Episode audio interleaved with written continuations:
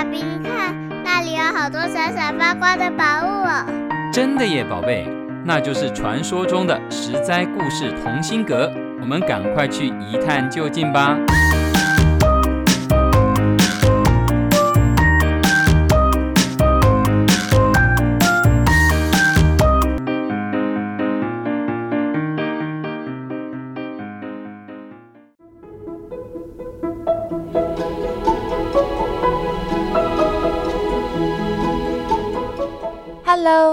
各位亲爱的小朋友们，你今天过得好吗？欢迎收听《心有灵犀一点通》系列，我是实在故事同心阁里把幸福阳光洒在你身上的桑尼姐姐。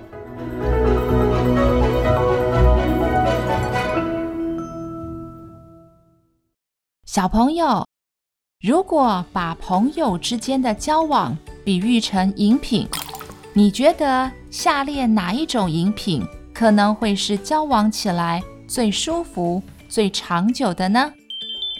一、厚重浓稠的咖啡；二、甘甜滑润的红茶；三、甜而不腻的热可可；四、新奇刺激的气泡饮料；五、健康营养的鲜榨果汁；六、浓烈爽口的甜酒；七。可以解渴的白开水，这七种饮品你会选哪一个呢？今天桑尼姐姐要讲同为君子的两个好朋友，他们交往起来相处的气氛、味道，就像其中的一种饮品哦。这里先卖个关子，你在心里猜猜看，我们一起在故事中找答案。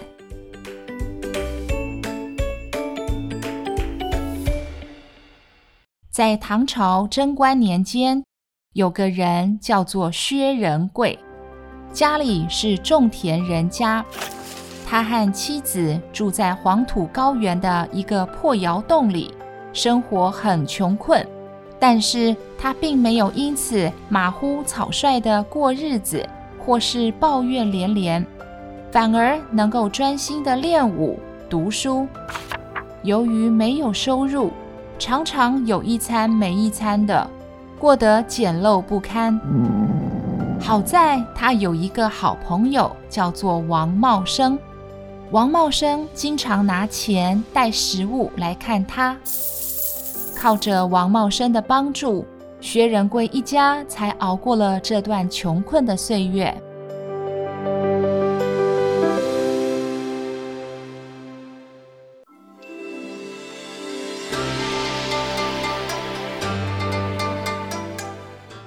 晃眼，薛仁贵三十岁了。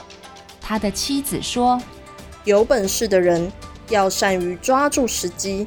现在当今皇帝亲自率兵出征辽东，正是需要勇猛将领的时候。你有这一身的本领，何不考虑加入军队，立个功名？”妻子讲得很有道理，薛仁贵便听从妻子的建议入军队。跟随唐太宗李世民东征平辽，因为他的武艺高强、背力过人、作战勇敢，便一步步当上了将军，并屡次立下战功，被封为平辽王。以前的薛仁贵只是住在窑洞里的穷小子，现在当上了王爷。可是不得了的一件大事啊！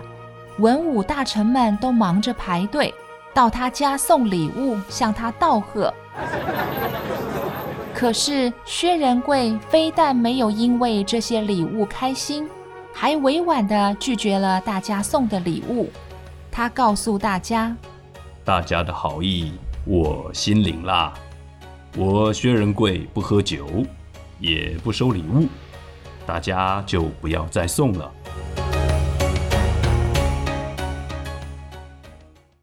不过也有破例的时候。有一次，薛仁贵就收下了两坛酒，因为这两坛酒是从前的好朋友王茂生送来的。王茂生这时候依然是个普通百姓，并不是来巴结他、求他办事的，只是听闻好朋友当上王爷，特意送礼物来祝贺。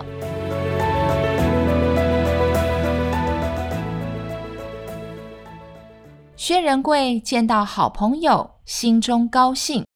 正好当天家里客人很多，薛仁贵便命令手下当众打开酒坛，让大家一起品尝美酒。没想到手下打开酒坛，闻了一闻，脸色马上就变了，失声叫道：“王爷，这不是酒啊，这是……”这只是两坛清水而已。一阵骚动，大家窃窃私语，指指点点。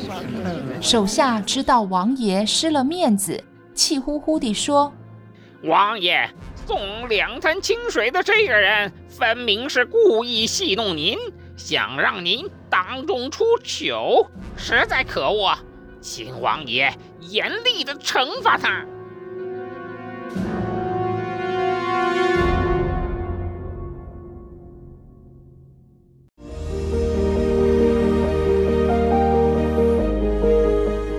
薛仁贵却一点儿也不生气，他命令手下取来大碗，把坛中的清水倒入大碗中。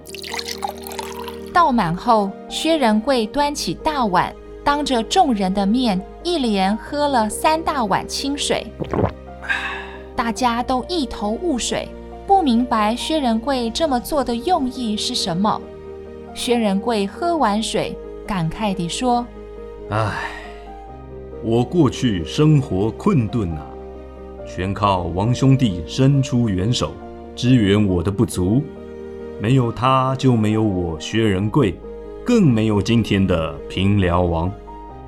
如今我不喝美酒，不收礼物，却要收下王兄弟送来的两坛清水。这是因为我知道王兄弟贫寒，送清水也是他的一番美意啊。这就叫做君子之交淡如水啊！大家听了都很感动。从此以后，薛仁贵与王茂生以心交心，平平淡淡做了一辈子的好朋友。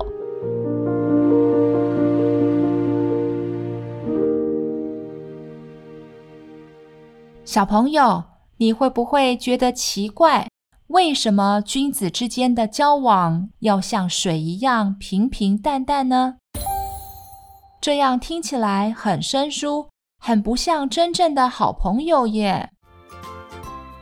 桑尼姐姐跟你们分享一句很有名的话，叫做“君子之交淡如水，小人之交甘若醴”。意思是，君子之间的交往以诚相待，虽然平淡，看起来像水一样，但是很清澈透明，没有掺杂脏东西，所以能持续久远。Good。而小人之间的交往相反，小人交朋友是以利益关系结合，与小人交往就像掉入蜜罐一样甘甜。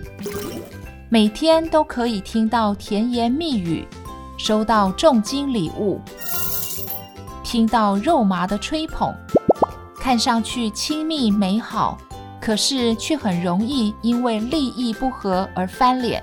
友谊说变就变，哼！今天是超要好的朋友，明天碰到利益冲突或是遇到困难，转眼彼此变成路人或敌人。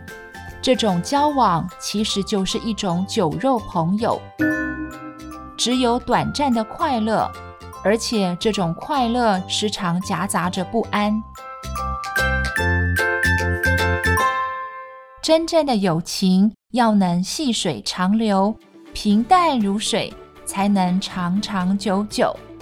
人与人之间的交往贵在交心。Yes。真的朋友是让对方觉得轻松的朋友，一个眼神，一句投机的话，就能心领神会，在别人眼中看来，就像白开水一样的淡，喝的人才会知道它原来是清泉，清凉解渴，甘甜舒畅呀。你有没有这样的好朋友呢？最好的友谊就是平淡如水。我是桑尼姐姐，下回实在故事同心阁见喽。